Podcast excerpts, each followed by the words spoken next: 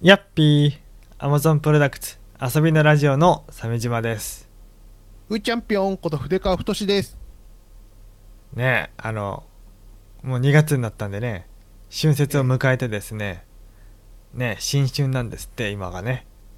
サイですね。えーうん。あの、なんかひゃ暖かくなっちゃって今日とか。今日なんか暖かかったよね。あー花粉めっちゃ飛んでた。うん。新春って言うじゃん。1月1日のことをさ。はい。でも、あの、ほ日本も百数十年ぐらい前、明治よりちょっと前なんかは、この、この2月がお正月、元旦だったんだって。そう、まあ旧暦だからね。うん。でもさ、確かに新しい春来たなっていう、こう、かすかなかものは感じるよね。さすがに。2あ月も半ばぐらいになると。そうね。はい。1月1日にはそれがないじゃん。もう全然冬だしって。ははあって。あ。いや、そうだけど、どこに話が行き着くのかなと思って。ああ。いや、思ったこと言ってるだけです。ああ、す 思ったことを言っただけだが、うん。アマチュアラジオパーソナリティとしてもう10年のキャリアがあるが、思ったことをオープニングに言っただけだが っていうことなんですね。えー本当に鮫島さん、すごいですよ。ちょっとはなんかさ、なんかうん最初に喋るのはこういうオチつけようとか、なんかないのかね？え、なんでそんなこと気にしなきゃいけないんですか？気にしなくていいよ。鮫島さんは鮫島さんのままでいいよ。本当に。え、ね、花粉、いよくないの君は。花粉症なのあー、来てる来てる。あのね、あの、何、処方してもらうタイミングとしては先週だったんだけど、あ行きそびれちゃってさ。ああ。そういうのはどこに行くわけ？耳鼻科？やいや、っぱり。耳鼻科もちろん、耳鼻科にさ、行きそびれちゃってさうん。。なるほど。あで、去年のさ、お残しのアレジオンがあったからさ、あー、はいはいはい。飲もうと思って飲んじゃったらさ、うん。あの、とっくの昔に、まあ、期限切れててさ、ええ期限切れ？うん。うん、そう。で、なんか怖くなって調べてみたらさ、うんあの食品と違って薬のしあのし消費期限は絶対に守りましょうあのな、うん。あの 市販のものでも毒になる可能性あり、うん死にますみたいなの書いてあって あ死ぬんだと思って死因が？あなた死にますって書いてあって、うん、死因が消費期限切れのアレジオン飲んだから。アレジオン、うん、そうそうそうだから気をつけようと思って、やばいじゃん。アレジオン飲んでなんかね、副作用みたいな感じで死んじゃうんだね。そしたら。うんそうだね危ねえな。気をつけてくださいよあのそんなあの食品とは違いますからねあうのん。え本当ですよねーそんな。感じでね、うん早いとこあの強いやつをねうん処方してもらわないとまずいですね、あの、早くね、杉をもうな、なしにしてほしいんだよね。どうせ、ね、木材。あもしもし、うんあごめんごめんあのねちょっと俺のイヤホンがねうん。ちょっと接触不良でさっきからうんあ。のついたり外れたりしちゃって申し訳ないですえー？さっきまで何？えーアマチュアネットラジオ十何年やってるんだとかなんとか上から 語ってた人がイヤホンが刺さってない。だって今のはしょうがないじゃんだってこれは。新しいそうだね環境なんだから。そうだ。な。しょうがないな。そうなんだうん。うん。前回俺の声めっちゃちっちゃくてさ。そうなんだよ。な、なん、全く同じ環境でやってるはずなんだけど、うん。2回目のマイク収録ね。そうそうそうそうそう。そうまくいってなかったんだよね。なんかねわかんないよな。楽しく収録できたと思ったんだけど俺の声がこう消え入るような声で信じらんないよね。筆川の声が小さいとか。そうだね、うん今までの感じで言うと鮫島さんが聞こえないわよ、まあ、そうそうそう。地上茶飯事でしたけどうん、もう大体消え入るような声でね、もう日々暮らしてたから。そうねうん。鮫島さんが美声であるということで。すごい一部でうん一部リスナーがこうキャッキャしてましたけど、ああ、それまでじゃあ、ね、聞こえてなかったんですよね。それだけ。そうですね、はい、確かに声が高いって言われてうまん、声高いんだね。すね、えいやー低めの声にしたいな。うん。ーまあそんな感じでとですね近況をなんか話しますかね。近況どうですか？はい。あ結構前なんですけどね。あの、うん。ちょっとアニメ映画見に行きまして。うん。あのギブンっていう。ギブン？あなんか海外のやつ？それ。違います。日本の。あ日本なの？うん。日本のアニメ。ギブン？うん。そうあの、B、BL アニメ。ボーイズラブあボーイズラブ。へえそんな趣味あったの君？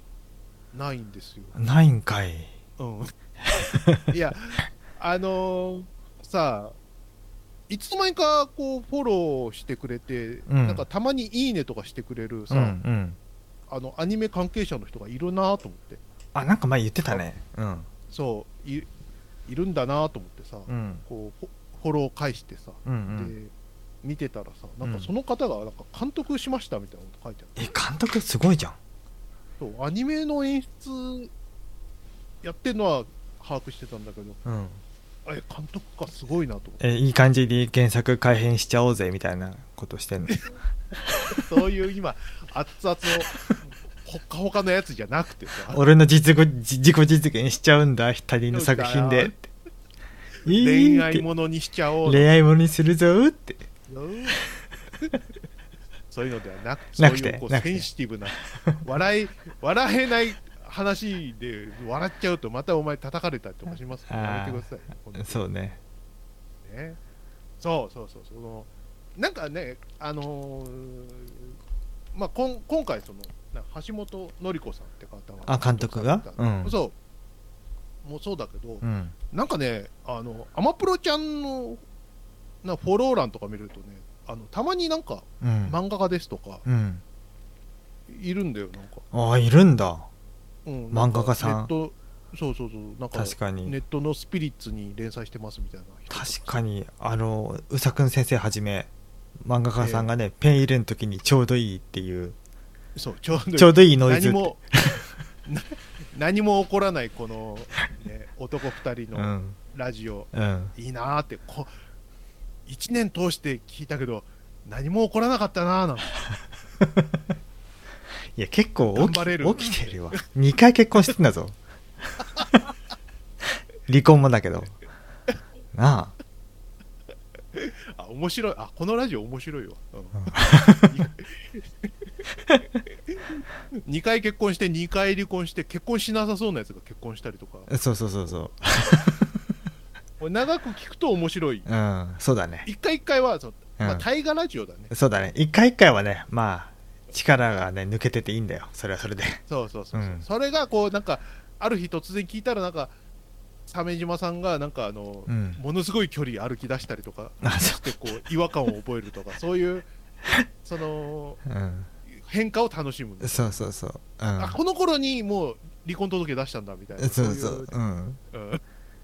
膝を痛めるまで縄飛んだりとかね。そういうのもやるしね。そういうね。うん。えー。あこのなんかふーちゃんがなんか生きってるこの辺りでうん。彼女できたんだなみたいな。ああ生きてる。そうだね。今もじゃあ。こんなってのはさあ あれ？なんか知った風なことを。まあまあまあなんかうん。あのながら聞きにちょうどいいんだろうね。そうね。ね今だってね、うん。ペン入れしながら。ペン入れっていうかまあなんていうかネームから作画にね映ってる段階でね聞いてるかもしれないじゃないですか。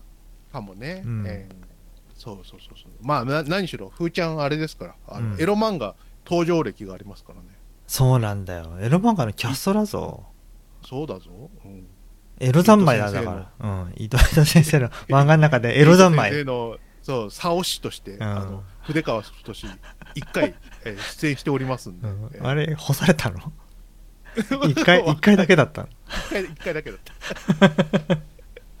なんか前聞いたらあのうん。あの編集担当編集の人に怒られたって言ってたえ。あんまりこういうことしないようにって、えええ。バレたの？なんか。ばバレたみたいな。サオシとして不適切だよって。こんな。そういうことじゃなくて。まあまあまあなんかみ、うん。身内乗りみたいなのあんまり良くないでしょ。多分ね。バレちゃったんだねバレちゃったんだね、えあー。ーまあそそんな感じ。それでね。うんそれでか。そうでこのギブンっていうのがさそうの、ん。何？えっ、とバンドを主題にしたボーイズラブアニメなんだよ。ああバンドっていうのん。長はく続いてて、ううん。ん男性。ロックバンドみたいなやつ？4人ぐらいで？そうそうそうそうう。うん。ん。でねあの BL なんですよ BL だけどこれどどういう感じの BL なの？なんかドラムのスティックがっつってえ？ああなんかうん。どこどのレベルかってことでうん。しょ、その中までとか手をつなぐとか。うん。もうはお前のかあのね股間のギターを早弾きしてやるぜみたいなやあつ？あそんぐらいまで行ってました。言ってんだ。言ってた言ってた。濃厚なベッドシーンがあったんで。すごい。そう。え？だから、うん。その BL アニメっていうことでさ、うん俺もなんていうのかなこうかなりこうアウェー感で行ったんですよ。おじさんじゃん。生き慣れない場所だよ。そう。い生き慣れない場所っていうかその まずさ気をつけなきゃいけないのがさ邪魔しちゃいけないじゃん、うん。そうだよね。そのなんていうのかな逆を考えてみなよ。その、うん。なんかすごい例えばさその何？異世界転生してこうめちゃモテの男のアニメがあったとするでしょ、うん。そこにさすごいフェミニストでございみたいなさバリバリのザーマスみたいな人が この席のど真ん中座ってたら居心地悪いでしょ。うんむしろ勃起するんじゃないの？それは。いやいやいやえ？え？って。そんな一面があって。そんなえ？ーって。ザーマスなのに、うん。そういうことじゃなくてねなるべくおじさん、加齢臭とかもちょ嗅がせたくないし、ノイズになるよね。作品楽しもうって時にこれから。そう。だから初めてではなんかうん。C の1番取ったの。何それ？どういうこと？だその席としてさあ。C って ABC です。そう。あ3列目でうん。そう。3列目の端っこ。一番後ろ行けよ。一番後ろはそれはそれでこう見やすかったりするじゃん。でもほらまあ他の観客の視界には入らないじゃん。うわなんか前の方におじさんがいるわって。とかまあ見え視界には入らないとこだと思うのでああそっください。端っこだからね。前の方だけど。そうそそう。それでさ、あの入ったらさうん俺と同じようなかんあの考えのさ、うん。お俺と同じぐらいの年のおじさんがさうん。あの A 列の一番前に行ってさあ 見にくくない？使ってるって思って気使ってるかその参加されたスタッフかどっちか分かんないけど、うん。気使ってんなと思ってさ。ああそれシンパシー感じちゃうよね。感じちゃう感じちゃう、うん。うんでねやっぱなんつうのかななんか俺もさなんかおもうさそれ47ですか？大人になってなきゃおかしいんだけどさ、うん大人になったなと思うのがさうん。そういうなんていうのかな昔の俺だったらね、うん。あの、B- BL ゲラゲラとか言ってたんですよ。すいません。若島津のアナルに目覚まし時計がよーって、よーとか、うん。そのなんか戦宇宙戦艦若島津にに漂流したヒューガ小次郎がよみたいなゲラゲラとか言ってたんですよ、まあ、それは笑いますよ。それは笑う それはそれは今でも面白いし、うん面白いよね。ううん。んそうそうそう。隙があれば話したいんだけど、うん。ほとあえっ、とキャプテン翼の BL 漫画の話なんだけどうん。ねあの、うん。へその真下にチンチンがあって面白いとかそういう話もさそうなんだよ。もうそれはいいじゃない。もう一周回ってもう かかぐわしいっていうかさワインのように。そう。仕上がってるよね。なんか、うん。そうそう真実だけがさ、うん。そねのえ良いわけじゃないじゃない。キャブツバの40年ものですよもうそろそろ。そうそうそうそうそうそう、う。ん。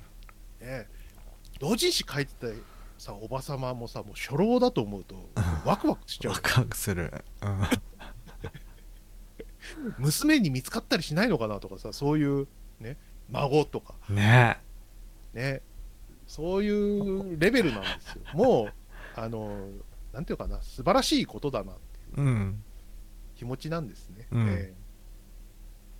だけど理解しするとかしないとかっていう話だとまた別だからさ、やっぱこ頭のどっかにさ、うん。まあちょっとそんなところにおちんちんは入れちゃいけないみたいなさ、そのザーマス、フェミニスト、うん。筆川太が出てくるわけ。うんうん。うん、映画見ながら？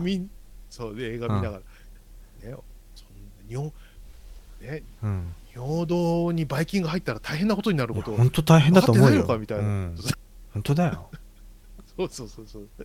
でもそこはぐっと押しこらえてね、うん。あのちゃんと青春ものとして見てね、うん。見ました。ええ。なんかね、あの、うん。思うのが、うん。あの、この、ぎあの、ギブンってうん。映画はね、なんか、こう、何？ファン、ファンが出てこないんだよね。あバンドのファンってこと？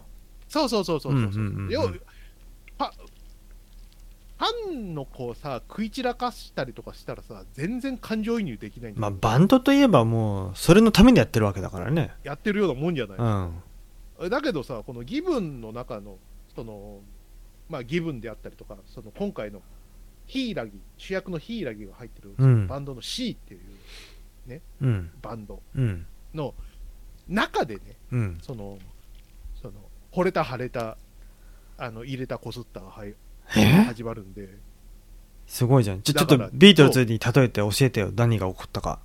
だからその、だから、うん。ジョン、ジョンとポールが、うん。愛し合っている。時田藤雄。陽子じゃないの？ジョジョンとポールが愛し合っている。ハゲタカのハゲ山が。あれじゃん。時田藤雄の私のビートルズ。私のビートルズなんですけど知らない人はググってください、うん。はい。えー？それなんですよ。そうそうそう。私のビートルズなんですよ。マジで？えじゃあえボーカルギターリードギターとサイドギターとベースが愛し合ってたりするわけ？だ今回のやつだと、うん。ヒイラギっていう、うん、えっとボーカルが、うん。とそのドラムのヤギっていうのがそあの幼馴染なんだけど、あはいはいはい。その恋心に気づいてねこう付き合うまでどどっちがどっちがどっちがどっちに気づくわけ？ヒイラギっていうこの金髪の生意気そうなやつがボーカルがそう。う、ん。でドラムのヤギっていうこの幼馴染のこう、うん。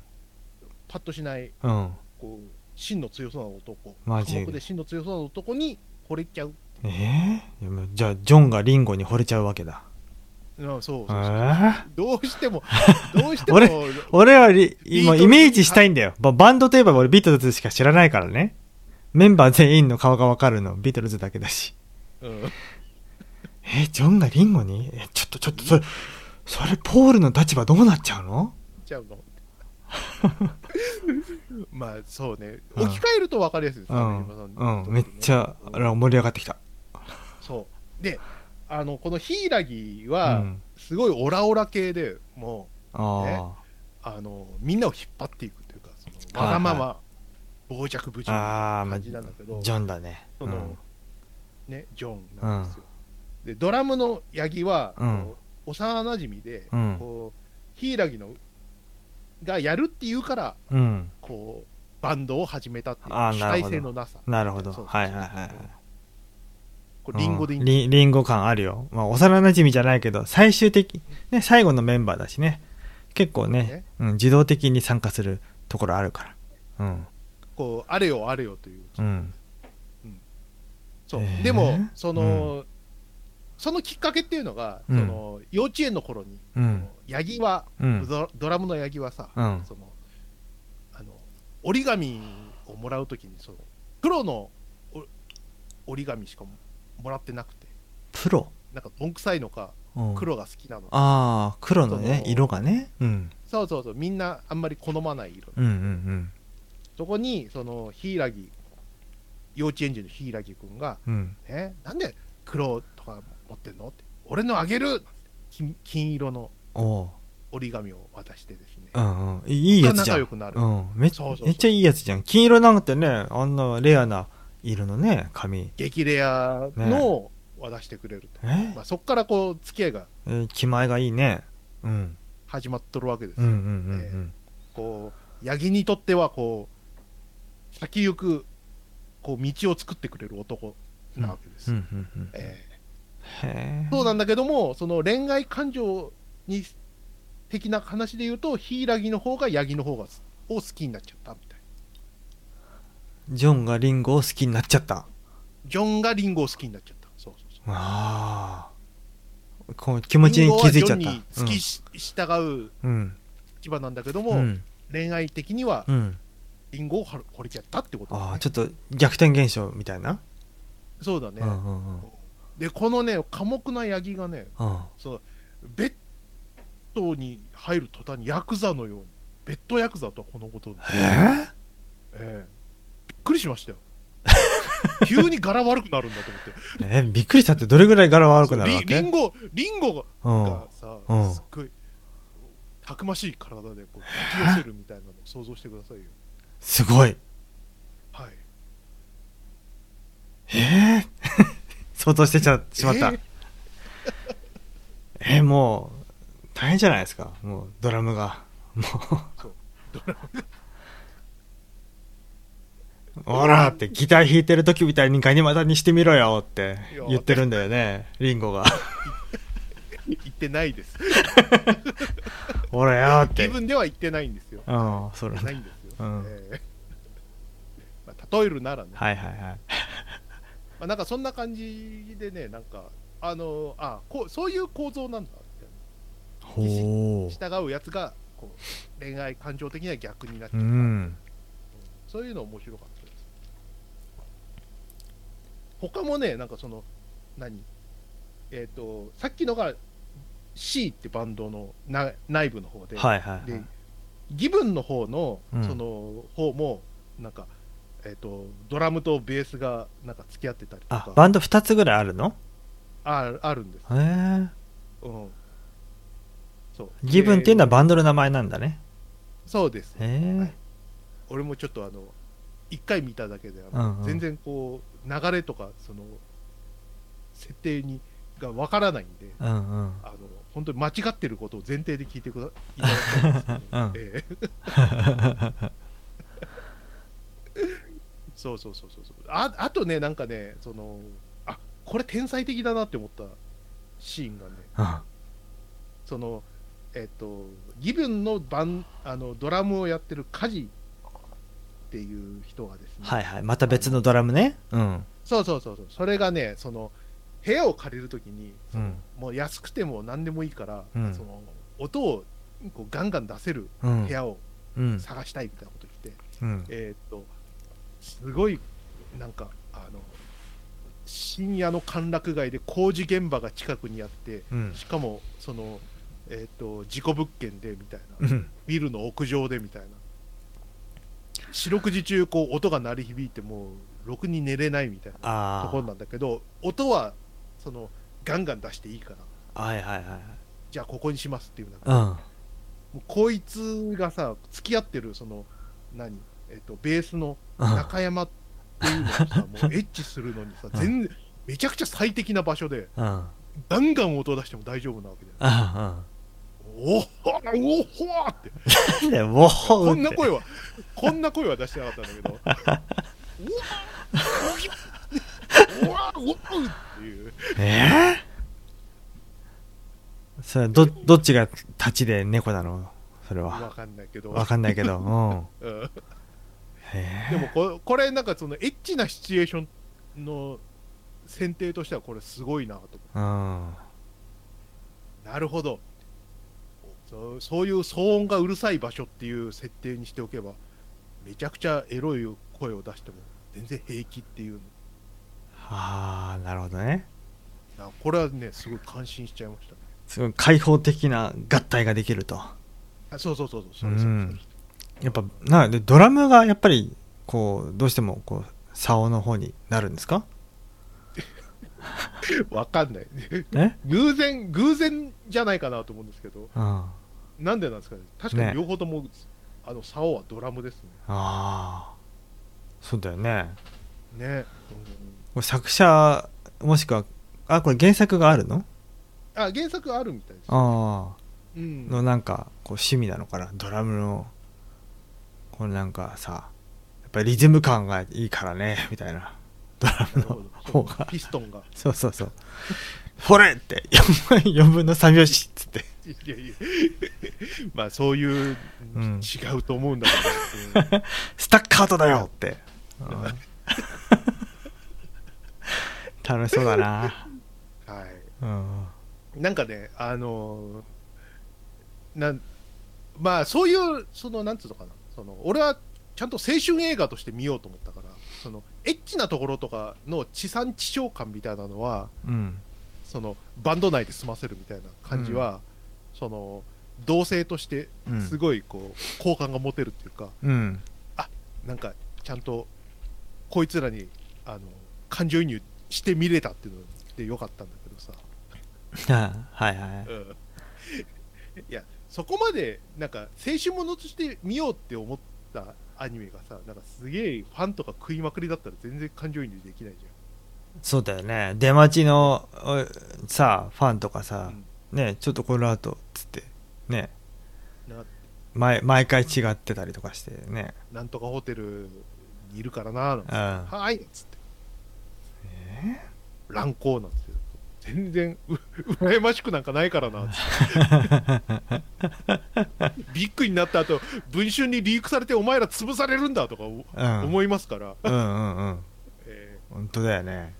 ーね、うんまあなんていうのかななんかあの些細な惚れた腫れたのさ話をさうん。そので悩ん悩んであしたりみたいなやつは遠い昔ですけどね。そのまああったりするわけじゃないですか。鮫島さんはないけど。え何が？BL? BL じゃないよ、うん。その恋愛としてね。うん。ね。あの初恋でうん。終わったりとかしたものでもさ、はいはい。甘酸っぱく残ってたりするわけじゃないですか、ああまあたくさんありますよねそんな皆さんね。うん、いやさそう鮫島さんはないらしいんですけどうん、ない。ない、うん、ない。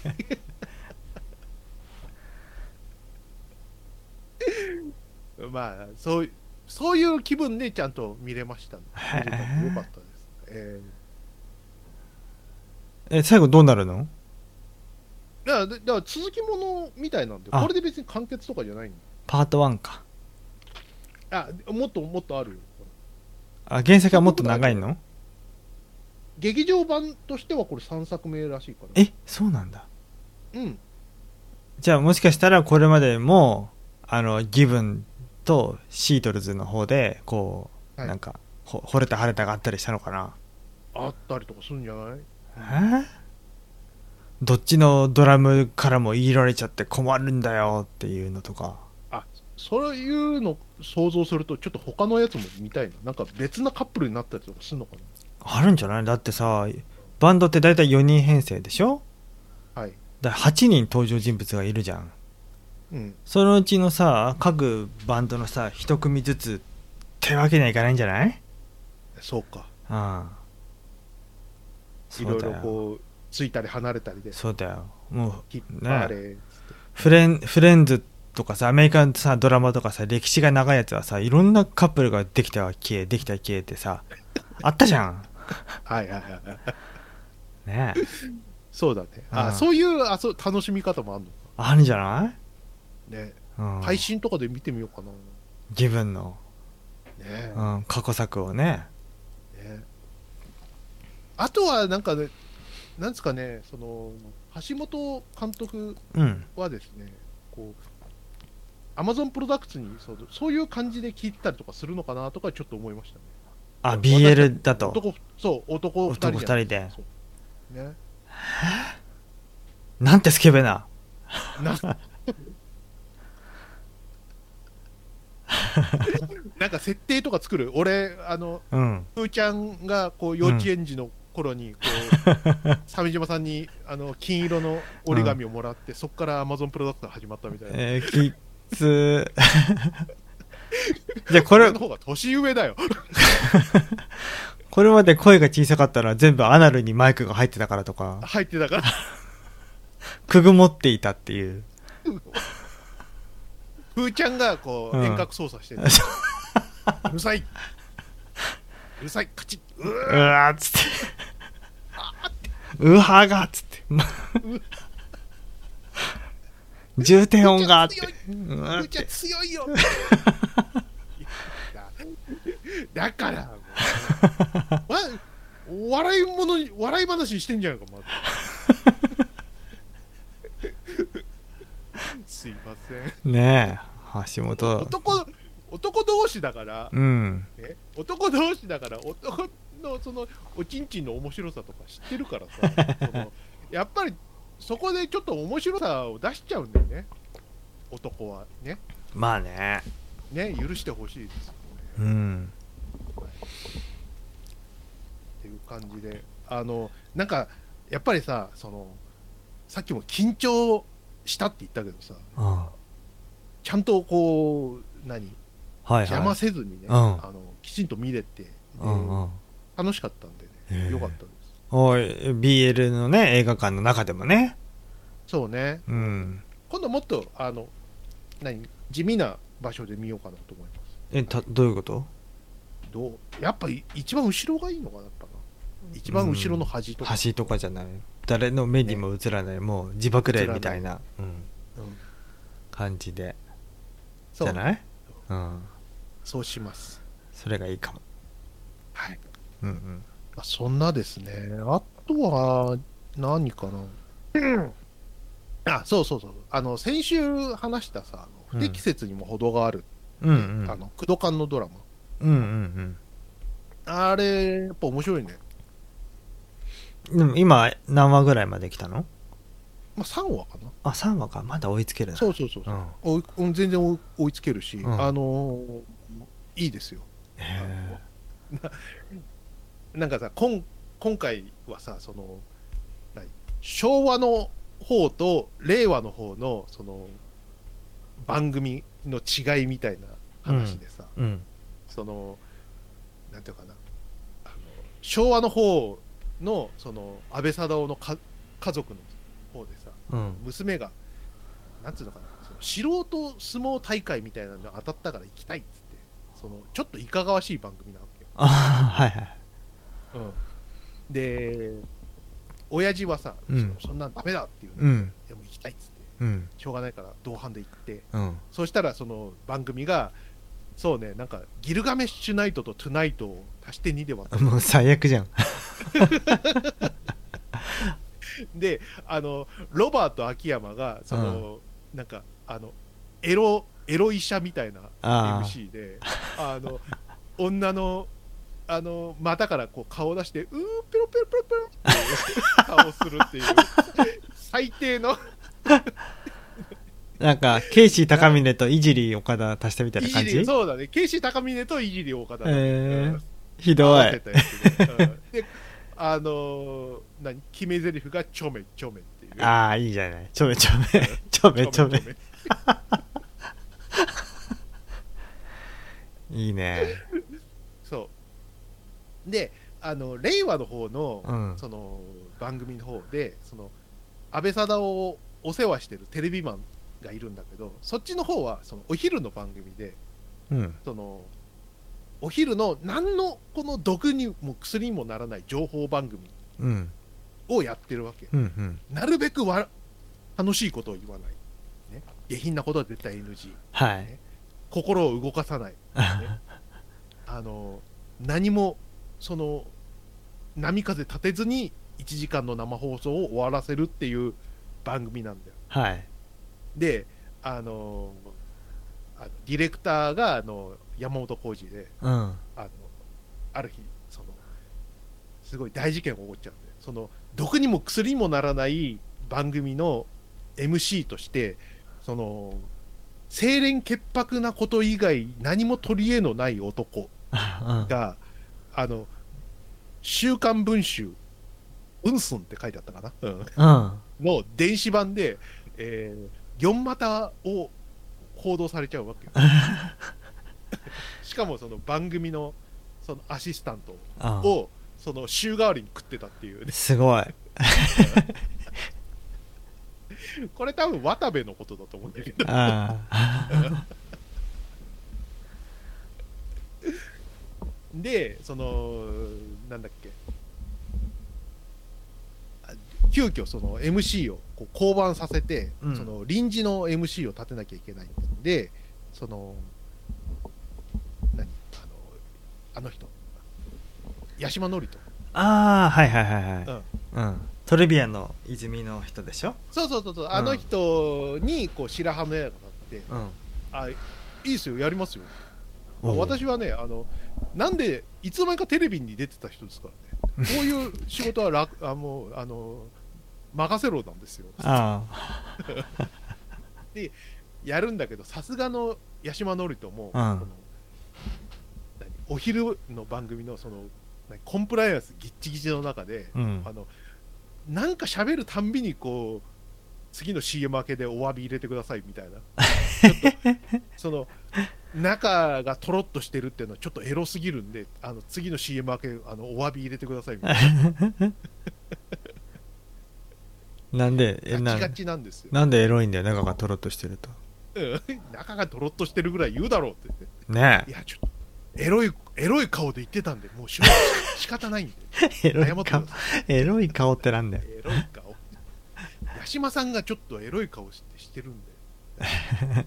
そういう感じでやなんとかでもその天性のその空気感でうん。その MC こなしてさいけるかもって思ったらその何週刊文春がさうんその何あのフライングであの電子版を上げてしかもその、ゲラ釣りだと4股だったのが6股に増え2股増えてて。増えてる。1週間7日しかないんですけど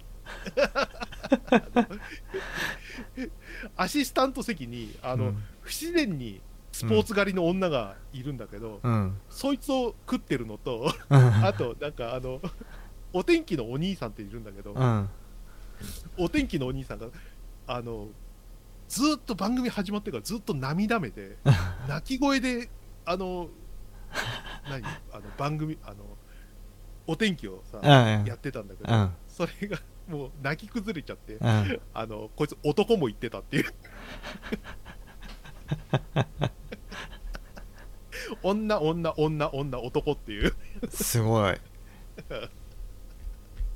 BL じゃないの BL じゃないの。うん。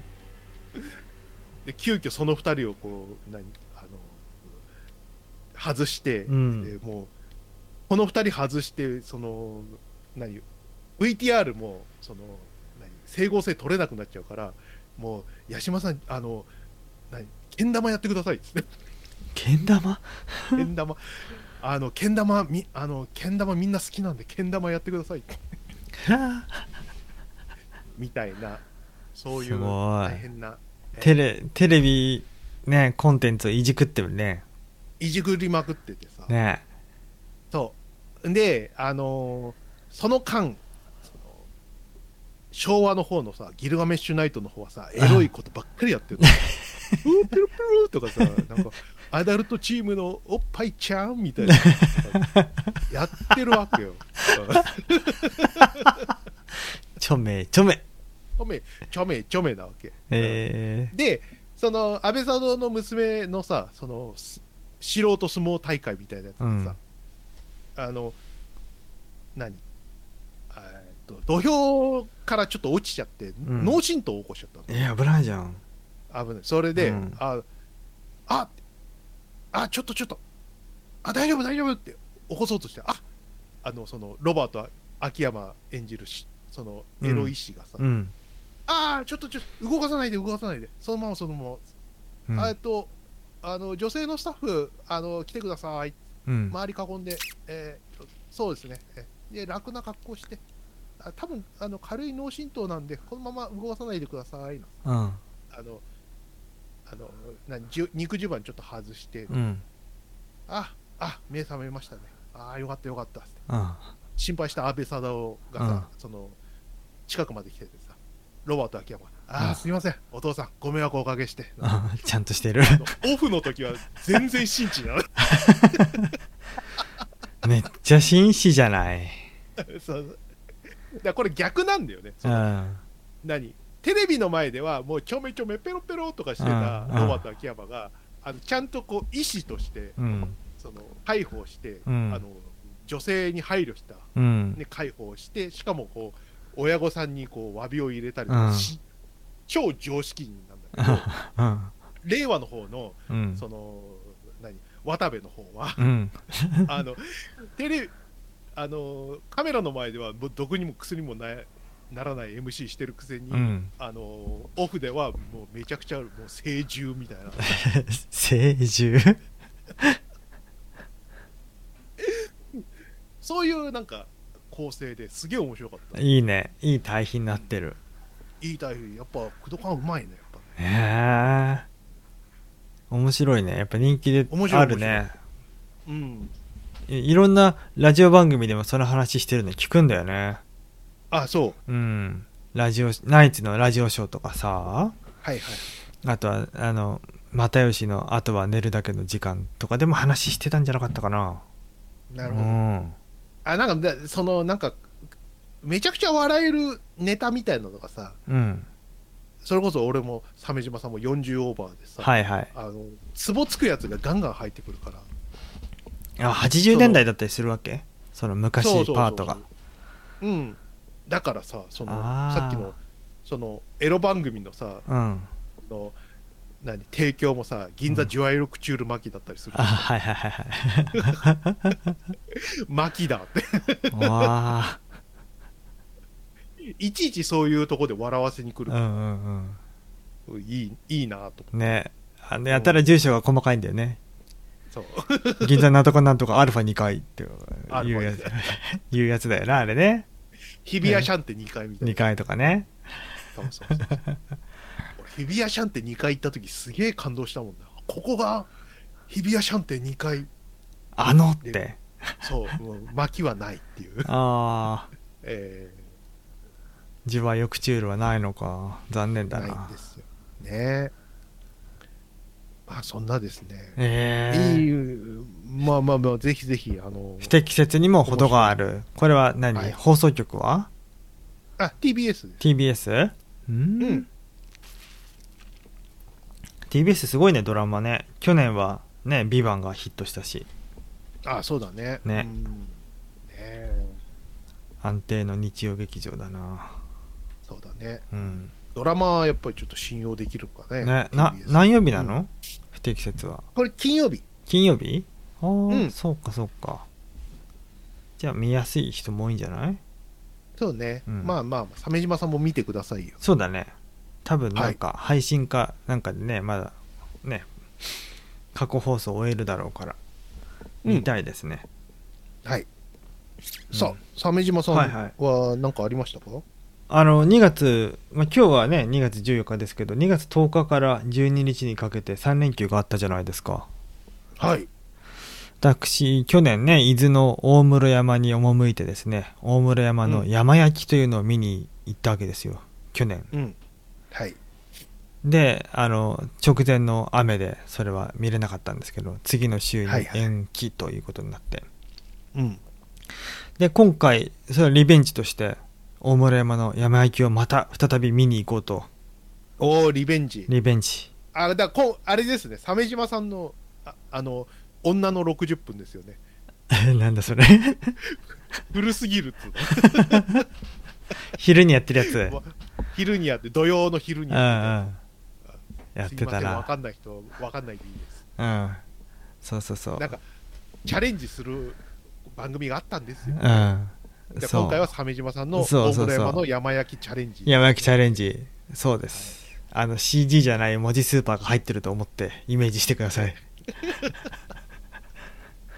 それでさちゃんと予約して付近のあのビラ。うん。そこのビラが一番安かったんだよね。はいはいはい。去年泊まったところはもうだいぶコロナ禍が収まったこともあって値段が上がってて。うなんうんそこは取れなかったんだけど。うんで安いビラに泊まってうん。でそれまあペンションみたいなとこだよね。だからおおっさんが一人で経営してるとこで。うん。でそこに泊まりその山焼きに備えたわけだよ、うん。であの山焼きをやるかやらないかはその当日の朝6時半にホームページ上でお知らせするとそういうこともあったんでちょっと早起きして6時半に確認したんだよね、うん。でやると、はい。でヴィラのね窓からは海が見えるんだけどもう綺麗な朝日が昇っててうん。お日の出綺麗だな。こんだけ晴れ晴れとした朝。これやるなと。うん。で山焼きには2段階あってうん。山丸ごと燃やすのが12時からで山の頂上にお鉢部分お鉢になってるね部分があるの元火山だから。はいはいでそのお鉢の方を最初に焼くんだけどもそのお鉢焼きってのが9時からなんだよね。うん。でお鉢焼きを見るのにあのーリフトで上まで上がってそれを見物するんだけども先着500人までだったかな、うん。それがあってよしじゃあお鉢焼きも見ちゃおう。ちょっと早起きしたしと思ってでお鉢焼きに行く準備して出かけようと思ってで部屋出たわけ。はい。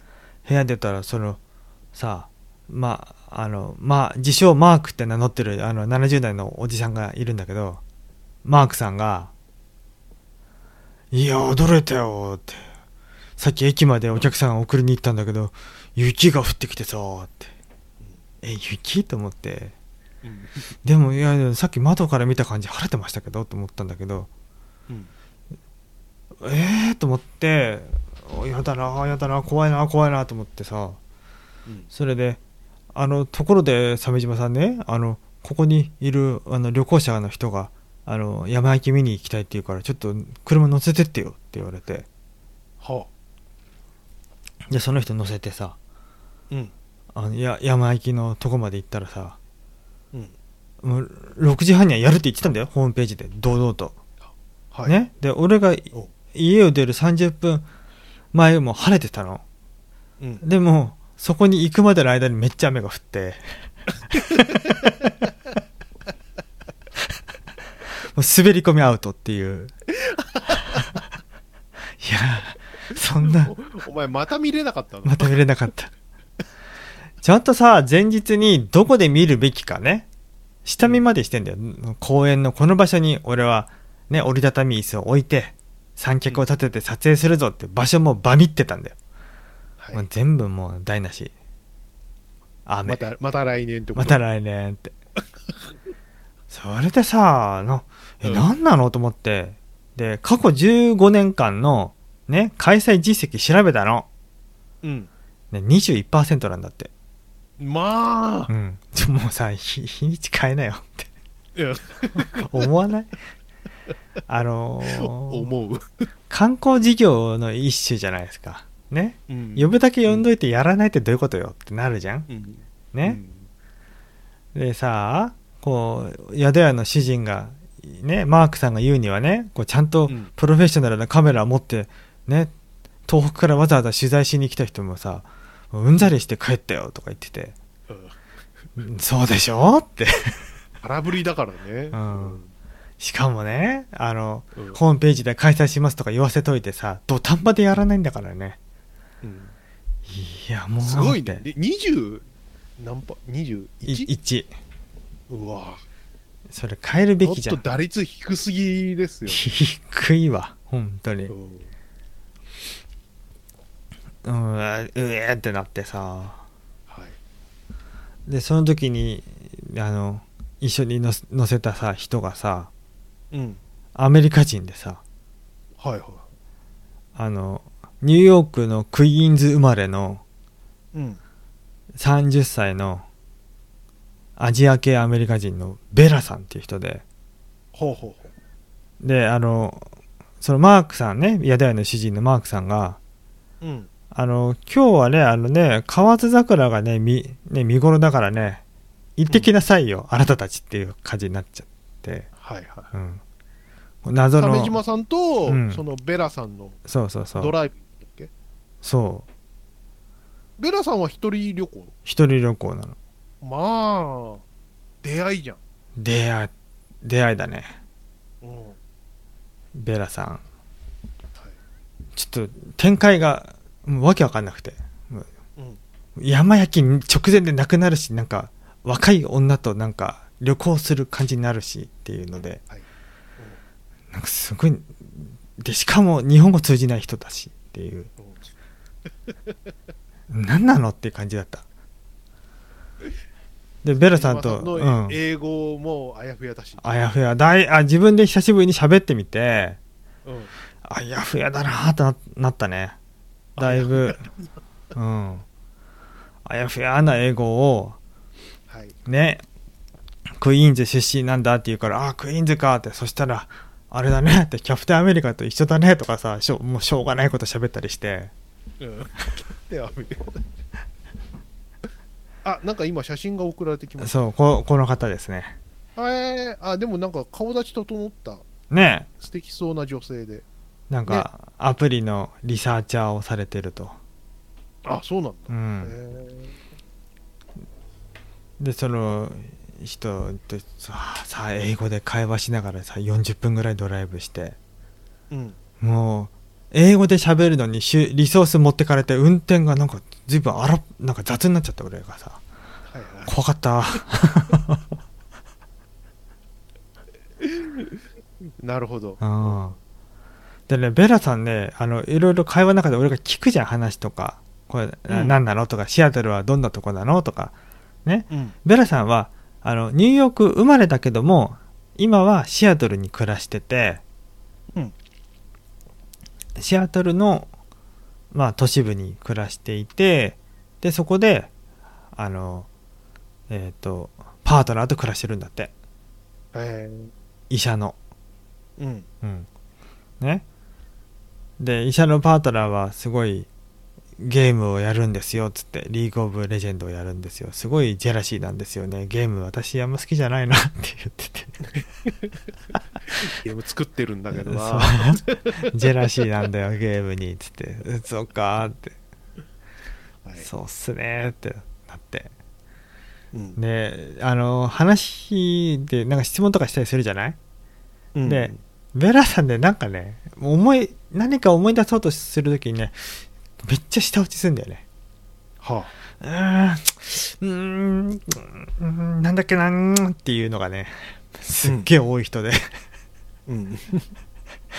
なんかむムカついてんのかなとか思って あ、でも、そういう人いるよね。別にムカついてないんだけど。そうそうそうそうう、うんん。うーん。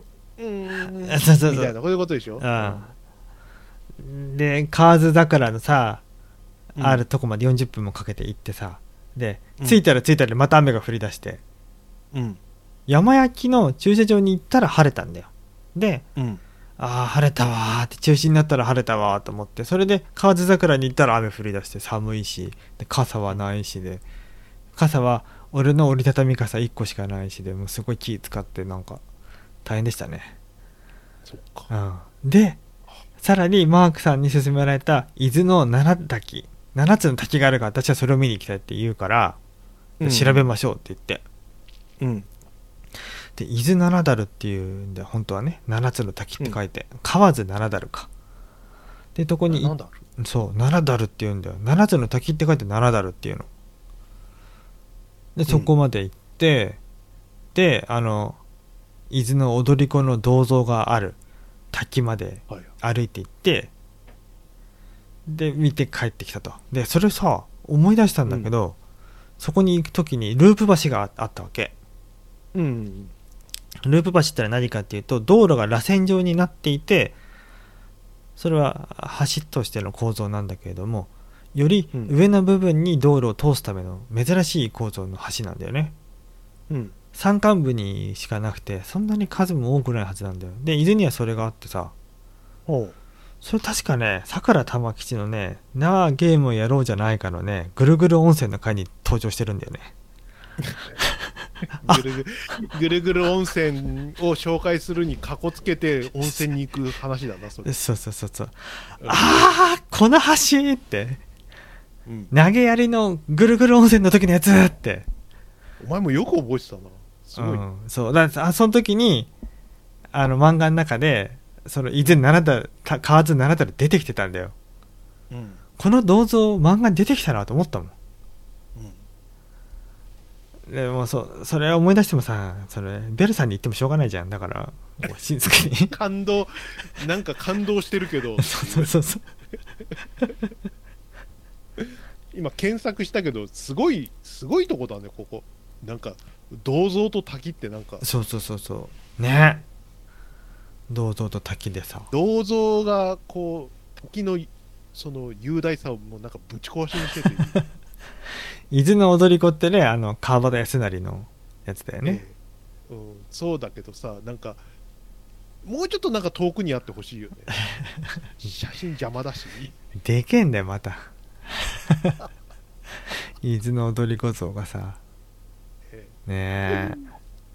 なるほど。えであのベラさんはその日の晩は熱海に泊まるからっていうのでうん。であの鉄道 JR の駅まで行ってで降ろして解散したんだよ、うん、い何が起こるわけでもなく。やーほっとした。ああ終わったと思って。まあまあまあまあでもさ、うん。鮫島さんのその紳士的な振る舞いがねうん。そのベラさんのうん。網戸、ね思い出になるならそれでいいじゃないですかね。ねそうだよね。ベラさんね。そうそうそうそうそう。まあなんかあの声の高い男に親切にしてもらったわ。ええ。医者医者の彼氏にね。わなんてなったらいいじゃないですか、え声の高い男にねって。えうん。うん。声の高い男にね。桜見るとこまでドライブしてもらったんだよねつって。だよって。うん。声の高い英語のあやふやな男が優しくしてくれたんです お土産にまんじゅう持たせてくれたんだよつって。あそうあそう。もう優しいじゃん、うん。そうなんだよ。これどうかね。これ桜のおねおまんじゅうだから3月まで持つからこれどうぞっつって。うん。こしあんのやつをね渡して。そっか。う、うん。んいいだろ？いいね。偉い、でちょうど午後2時から3時ぐらいかなそれでうん。でだいぶ伊豆の方の南下してきてるわけだよね。それはね、うん。でそうするとあのえーなんだっけな。あの伊豆の方に高原があるんだけれどもうん。その高原に近いわけだよ。はその高原は何かっていうと山の上の方にあの風力発電所のが立ち並んでてねここ10年ぐらいの玉吉の漫画によく出てくる風景なんだよね。はいはいはい。でちょちょっとそこ行ってみるかと思って。おう。その稲取細野高原っていうね。これは稲通りこれはねあの日々我人間の中で、えー、と観光客がひこの高原に行くにはどうしたらいいのっていうふうによく尋ねられると玉吉がは言ってた高原なんだよ、まあすごい雄大なとこだね。だよね。うん。そうここさあの見晴らしがすごい良くて海がよく見えてさ。で、うん。背中の方を向くとあの風力発電の機械がブワーって立ち並ぶ場所で。なんだかすすすきが素敵なうん。素晴らしい高原ででそのススキは一本も生えてないんだよ、えそうなの、うん、なんでかっていうはい。と直前に燃やした跡があったの。やむ焼きしてたああそうなんだ、うん、ここはしてるんかいと思って。あ。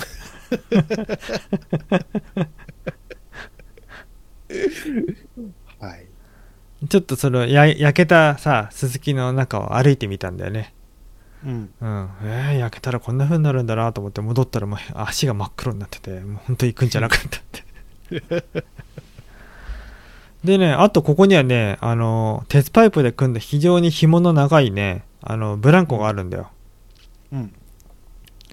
で誰もいないしいなければこれちょっとやりたかったなと思ってたんだけどギリギリ人がゼロの時がなくては地味に誰か来るの必ず。あうん。一組ぐらいは。うん。でなんかもう風も寒いしもう帰ろうと思って。なんで一人でやったら恥ずかしいの？ひ誰かが見てる時に中年が一人でブランコやりづらいじでまあね。ゃん、うん、なんかちょっと意味が変わってくるね。志村隆かなみたいな。こうガンガンかな。そうなんだよ。俺だってちょっと前にねもう大腸がニアミスしたんだからも あそうだ。あのなんか優しい、う、うん。みんなをこう見つめる優しい目のあの写真の頃。そうそうそうそうそうみんな元気でみたいな顔してた。腫瘍マーカーのえ？腫瘍テスト、ねアミノ酸腫瘍テストの、ね、10段階中9っていうね。あもうがんじゃんっていうやつが。あったからもうそれの後だしなって。本当に。はい。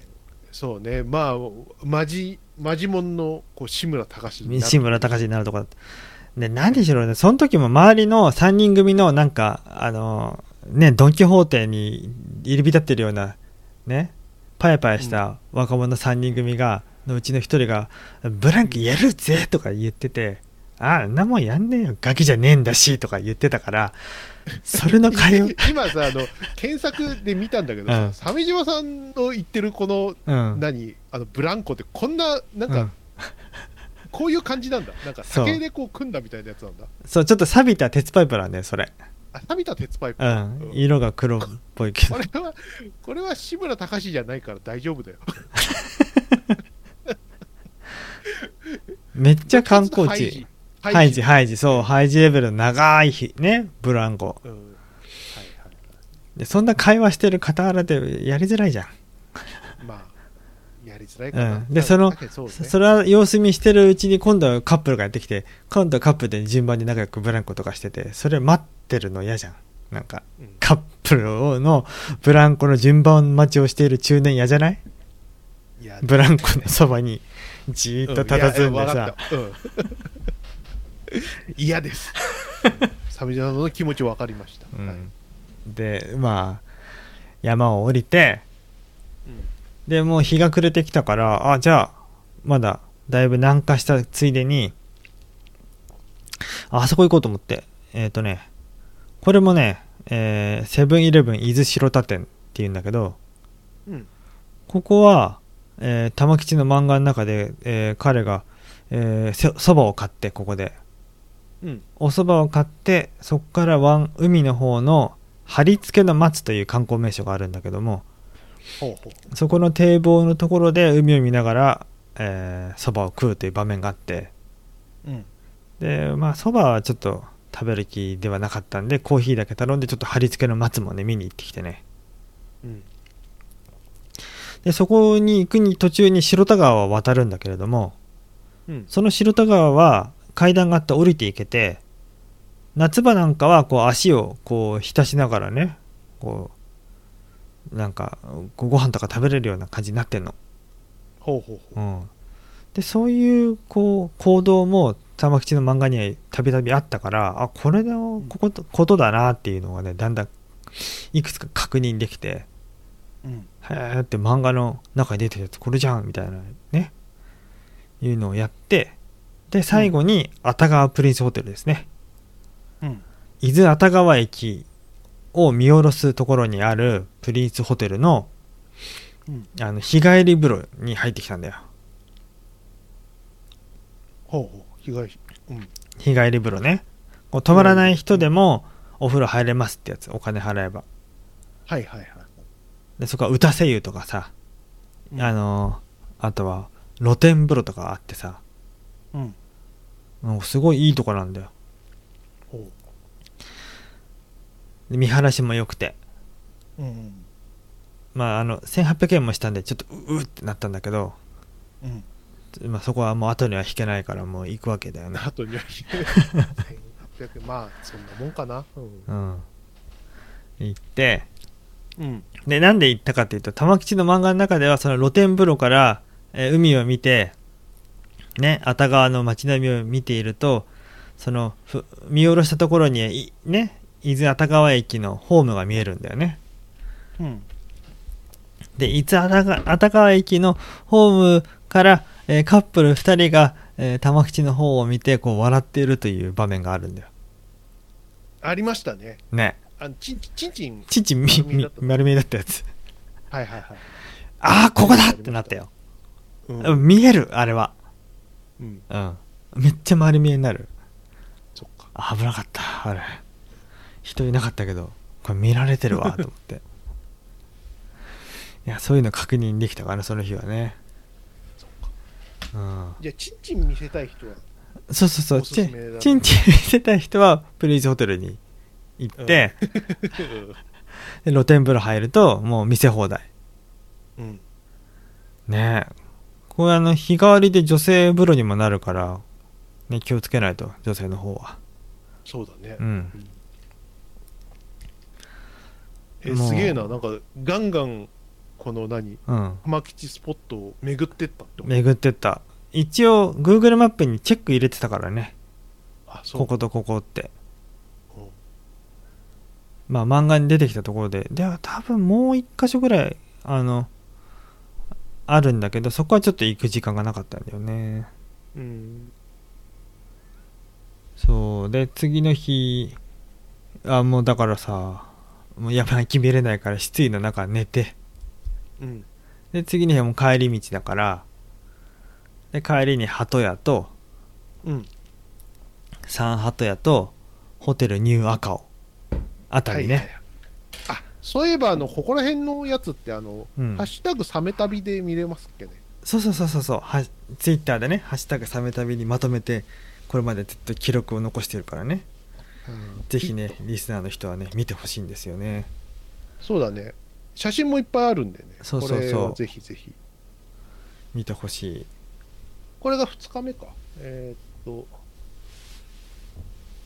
そうだね。鳩屋と鳩屋は3日目かな。うん。帰りだから、月曜日。鳩屋ね本家の鳩屋は久しぶりですよ。うん。テレビテレビで散々見た場所だからねねえあの鳩屋ってさ有名なホテルじゃん？はい。であのちゃんとしてそうじゃん。でホテルはちゃんとしてるんだけどホテルに行くまでの道がめっちゃ細くてすごいすんごい心もたなかった。こここしかないんだよしかもそのルートが。い駅前の大きな道を左折して入るんだけど信号とかがないようなこう曲がり道で、うん。えここ？っていうような場所入ってで細この道え？って軽自動車でも細いって感じる。車がすれ違うのが。うん。軽でも細いって感じる道をさどうやって大規模輸送してたの？その社員旅行とか使ってたでしょ？よだよね、ね。まあ、めっちゃ熟練のドライバーがマイクロバスで。うん。運んだんじゃないから。まあねマイクロバスしかないよね。そんなの。大型バスは無理だから。鳩屋専用バスがあるからねでやってたみたいで。この俺も見てさあの、うん。鳩屋消防隊まだあったんだなと思って。ああねコマーシャルでおなじみだよな。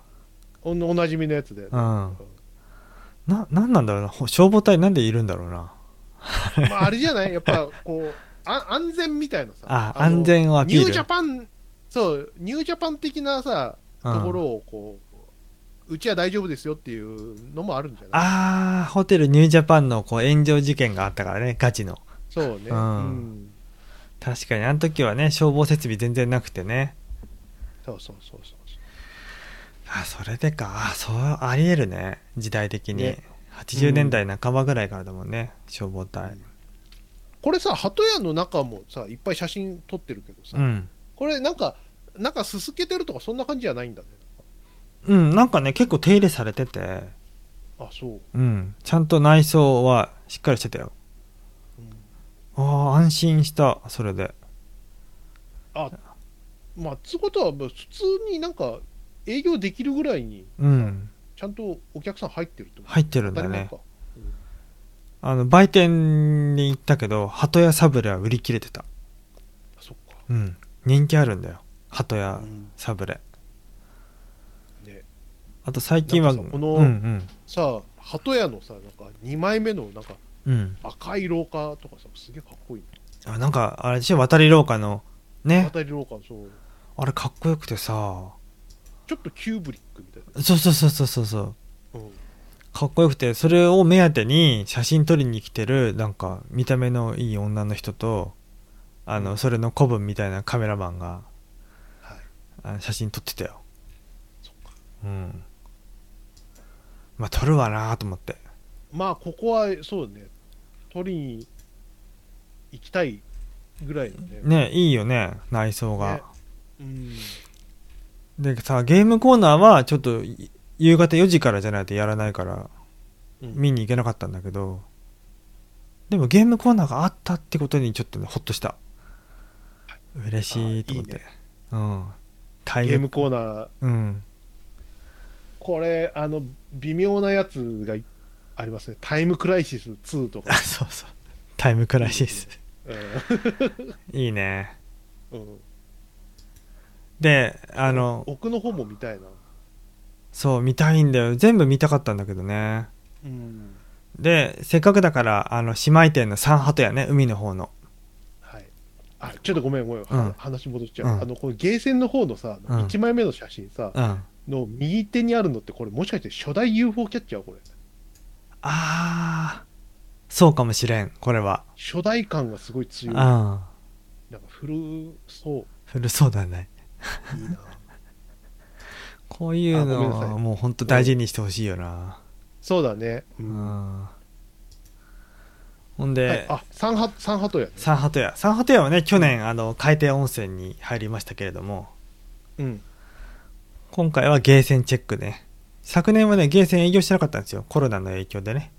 ああなるほど。うん。今回はサンハト屋遊戯場ゲームコーナーっていうね。うん。いいですよね。このひらがなで。ゲームコーナーって。ゲームコーナー。みたいな。そうそうそうそう。でねなんとアアストロシティが2台。アストロシティ風のゲーム筐体が2台あってね、ホットギミック。ァイターズとホットギミックか。うん。抑えてるね、抑えてる。うん。格ゲーと麻雀っていうね。はい。で3杯目に行ったのはここでギリギリその鳩屋侍買えるんじゃないのって思ったの。うん。ところが今度は売店が営業してなかったと。そっか。うん。売店もねなんか人が集中する時間帯にしか営業してないみたいチェックアウトの時間帯とチェックインの時間帯しか営業してないって書いてあった。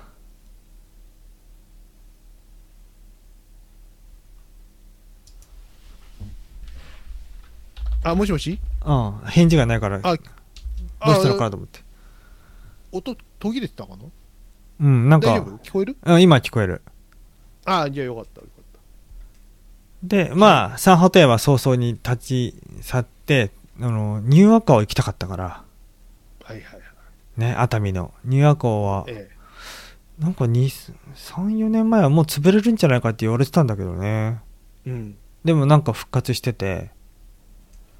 でメインダイニング錦ですよこれは。見どころといえば。すげえかっこいい。かっこいい。このでっけえなんかホール。これ何かっていうとこの荒々しい岸壁だよ海の。うん。岸壁にホテルぶっ立てて、そこのそのでかい岩肌のが望めるこう風光明媚で荒々しい場所にこんな壮大なホールを作ったんだよね。はい。もうなんか007の映画みたいなこのスケール感なんだよ すごいよ。いいね。うん、釣り船が昭和って感じがする。ね。釣り船が行ったり来たりして。であのビュッフェ形式のランチでさうん俺は大体いつもこの旅行はコンビニ飯しか食ってないんだけどうん。さすがにここはあの中入りたいからランチ食べてさはい。3000円でしたけどまあうまうまいからねこれはね、よかったね。ハンバーグ。ハンバーグ。これ3000円。2790円だけどね正確には。そっか。うん。でここもねやっぱ場所柄いいからさやっぱドレスアップした女の人がカメラマン連れて撮影してたね。うん。鳩屋とは別の人が。なるほど。ああ。あのねドレスアップしたグッドルッキング女性がカメラマンを従えて撮影していたよってこほ そうそうそうそうそう。とはい。ホテルニューアコーは結構見どころが多いんだよね。あのいろんなとこ行かなきゃいけない。広いでかいって感じで。うん。でこのホールの屋上に出れるんだよ実は屋上がテラスになっていてうん。でそこで桜の花が咲いてるんだけどもそこもいいいい場所なんだけどうん。そのテラスの傍らに細い階段があってそこから岸壁伝いにあの展望台に行けるんだよね。でその展望台からさらに、えー地上階に向かって、えー歩いて登っていけると。ほなかなかねちょっとこのなんかこう秘密基地感があっていいんだよこれは。うそうね。うん。凝ってるね。凝ってる凝ってる。ホテルニューアカオの構造は、えー、と道路沿いの岸壁をまあ基本の1階としてうん。下に15階上に15階と2つの建物が岸壁を伝って立ってるとうん。いうもう超大スケールなホテルだったんだよ。うん。ここもねあのままだまだ見切れてないなと思ったぐらいだからちょっとここもまた行ってほしいですね。なるほど。でそのまま流れで熱海城行ってうん。熱海城といえばもうやっぱり地下1階のゲームコーナーなんですよ。はい。ゲーム機全種類無料というフリープレイしかないゲーセン。すごいね。すごくない？う。ん めっちゃ子供が大はしゃぎだったよそこ、大はしゃぎ。うんで俺もあのあでも結構、最新のやつも揃ってるよそうなんだよ。案外。インベーダーのねなんかでかいやつとかそうなんだよ。最近だよ最近だよな。そうそうそう。太鼓の達人もあるしタンクタンクタンクもあるしうん。結構いいんじゃないのって。あとラブプラスアーケードがフリープレイっていう これこれは新しいか新しくないかっていうかすげえ珍しいやつだよね。珍しいやつだよね、うん。それ。やり放題っていう。それが。いやお父さんラブプラスアーケードやろ。うひうひお父さんこのお姉さんみたいな女の子がいいな、いいなって。ポニーテールの子がなーって。いいなって。うひひひってひ DS でやったね。ってなあって。懐かしいな 気持ち悪い。い一緒に旅行したななんつっああそうだ。そうだよ。て よく結婚して初対モテたな。本当だよなそれ。熱海城ってさ別に歴史的背景ゼロなんだよね。ないないよ。ね。うん。昭和だの頃にせっかくだから城建てようぜで建てちゃったんだよね当てようぜで。うん。であのゴジラとキングコングでうん。ねおなじみになった。あそうだったんだ。キンゴジだったんだ。あれ熱海城じゃなかった。ああそう。えー、じゃあもう3作目だよねあれ。結構昔だねじゃあ。うん。すごい歴史あるじゃんもはや。熱海城さ一回入ってすぐはあの戦国時代の武具本物とかが飾ってあるの。はいでまあちゃんとしたあの刀とか鎧とかの中にこのわ特別貴重刀ね脇差し相模政宗っていうのがあるんだけどうん。もうめちゃくちゃぶっといのよ。脇差しってさうん。ねあの日本刀のこうサイドアームとしての存在じゃない？はい。でこの政宗っていう脇差しはもうめちゃくちゃぶっとくてうん。脇差しにを名乗るにしてはさちょっと存在感ありすぎんのよ。なるほど。これが脇差しってことはメインはみたいな。うん。かもね。ね。しかも中に臭くてさもう竜のさ彫刻が彫ってあってさ、そうだね。すんごいバカっぽいね。すんごいバカっぽいんだよこれ。戦国時代。1337年か、もうその頃にもねもうバカはいたんだなっていう。そうだね。脈々と受け継がれるこうヤンキーの血みうたいな、ん。ヤンキーだよ。多分茨城県で作られたんだよきっと。そっか。でもう一つはあの火縄銃なんだけど真田幸村が使ってた銃なんだよね。はいはい。でこれが8連発式火縄銃っていうやつでまあ。火縄銃のなんていうの？このライフルバレルが8つついてるっていう。放射状になってるね。そうそうそう。これ44 444うん。44 4×2 うん、いっぱい撃てるじゃん。上4と下4で。そうそこう。うん。逃さねえぜって感じなんだよ、ねそうそうそう。でこれをあれであの有名なね大阪の戦争は戦があったでしょ？あの真田丸が出てくるやつ冬の陣。冬の陣かな？うん。の野戦で使ったとされてるんだよはいはい。ああ、なんか、なんかあの、表現物でも出てたな、確か。あこの8連発？うん。あそうなんだそうそうそう。あよく調べてるから、あの、うん表現物って。じゃあね山作者の人はここに来たことがあるのかもしれないよねそしたらあ取材したかもしれない。ねうん。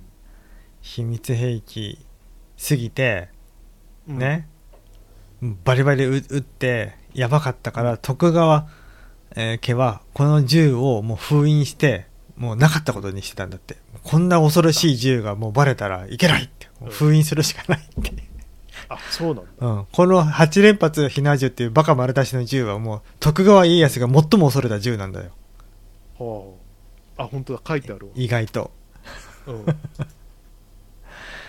あーそういうのを見て帰ってきましたねね。え改良してよくすりゃいいのにね。えねえまあこの当時の火縄銃でねうん。なんていうマガジンとかガトリングガンとかっていう発想にはいいかなかったんだろうね結局筒に込めて撃つっていうそのねそういう発射のメカニズムだからそれをいいっぱい撃つには筒をたくさんつければいいじゃんっていうことだったんだろうね、そうね。うん。まあ、家康も、まあ、敵いなくなったら、あとは武器封印すればいいやっていうことだったのかな。うん。敵がいるんだったら、もっとこれより強いやつみたいなの考えたかもしれかもしれないね。ないね。そうそう。でまあ帰りはすごい渋滞してたんだけどで帰りにあの後ろを走ってるドライバーに追突されてうん。うん。あのもうお釜掘られちゃってあの自家用車がへこんじゃったんでなんか最後の最後にめっちゃ災難だったなっていう感じだったね、あそうでしたか。うん、へこんだの？へこんだああ、そう。それはそれは。で警察が来るまで渋滞してるところで待ってなきゃいけないんだようん。で撮影とか話し合いとかしてる間さあの渋滞してるからゆっくりゆっくりあの後続車がさ我々を追い抜いていくじゃんかはい。その時全部のこうドライバーとその助手席にいる人たちがもう好奇の目で見るっていう感じうん。うわ事故だわ誰こんな事故起こしたやつはどのアホかしらっていう顔して俺を見るわけ、お前を、お前も見るだろ。事故したら、車。うん、でもうん。その時の表情とか見られる方のこう立場っていうのはさ実感することってすごく貴重じゃん。まあ、ないかな。う。うん。んいやこのあし公衆の面前でねあの高貴な視線にさらされる時の気持ちね。うん。これはなかなかないなと思いながらね。あのた立ってたよ。そう寒空の下で、そっか。うん、え、どうなの？あの、保険降りんの？保険降りる。あの相手が全部100ゼロであ、そうでりる。降りる見込み、うん、あ週末にねよかったですね。見積もり立ててやりますよ。面倒が増えた。よかったよかった。怪我はなかったからね。まあね、こんぐらいで済んでよかったよ。本当ですよね。うんね。うん。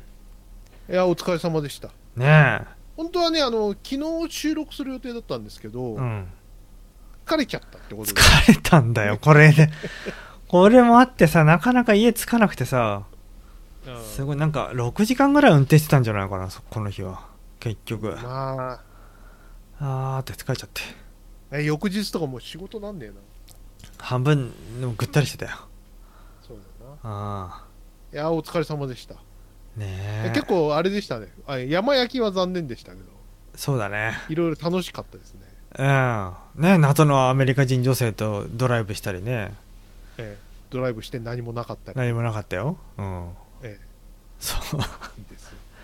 あのベラさんの見た目はねなんだろうね。氷川きよしっぽかったかな。そっか。うん。結構ね整った顔だよね。うん。うん。そんな感じでしたねいやーお疲れ様でわした。あ来年、来来年年だね。来年来年。来年はもう見るしまあ行くしかないんだよそれやるとされている日に行くしかないんだよ俺らは。うん。本当に。予定された日に行くしかないの。うん。はいはい。あの、確率で言うとさ、うん。もう5回に1回とか、そんぐらい。うん。うん。だまあ、3回目でさ、あともうちょい、もうちょいかなもうちょいかなって感じだよね。うん5年前ぐらいにうん。開催日に予定日に開催できたことがあったのねうん。それは8年ぶり当日開催だったらしいよあ、そうなんだ。うん8年ぶりなんだ、それ。うん、そう それから3年経つというね バカじゃねえのと思ったよ本当にそっか。日程変えろやそもそもの変えられない事情でもあるんじゃないの？なんていうの？それが例えばさ100年200年続く行事だったらわかるんだけど、うん。昭和に始まってるからねこれそっか。うん帰れんのよ割とそうね。で最初は伊豆サボテン公園主催だったのが確か今は伊東市が管理してんのかな？なんかその、うん。管理者が変わったんだけどもだから変えれるわけ。本当に。変えてくれ。早く。ね。うん。はい。じゃあ、そんなとこっすかね。そうですね。はい。来年も目指します。頑張れ。っていうことで。うん。来年もまあ玉吉スポットや山焼きを目指してまた伊豆に伊豆詳しくなってきたよ。だんだん交通事情とか、なんかい、移住とか、なんかよ、計画したりして。ね島さんうん。いけど。やだな。でもねあれなんだよ。伊豆ね行ってみて分かったんだけど夜8時超えると真っ暗。ああ、まあそうね。あマックスバリューしかやってない。玉吉の漫画でもそう書いてあるからな。うん。あ本当実感したわ。でも星空は綺麗だったよ。その分ね。うん、うん。じゃあ終わりますかね。はい。はいということで皆さんも、えー大村山の山脇を見るときは気合い入れで臨んでください鮫島でした筆川でした。バイナラッピーマイナラッピー。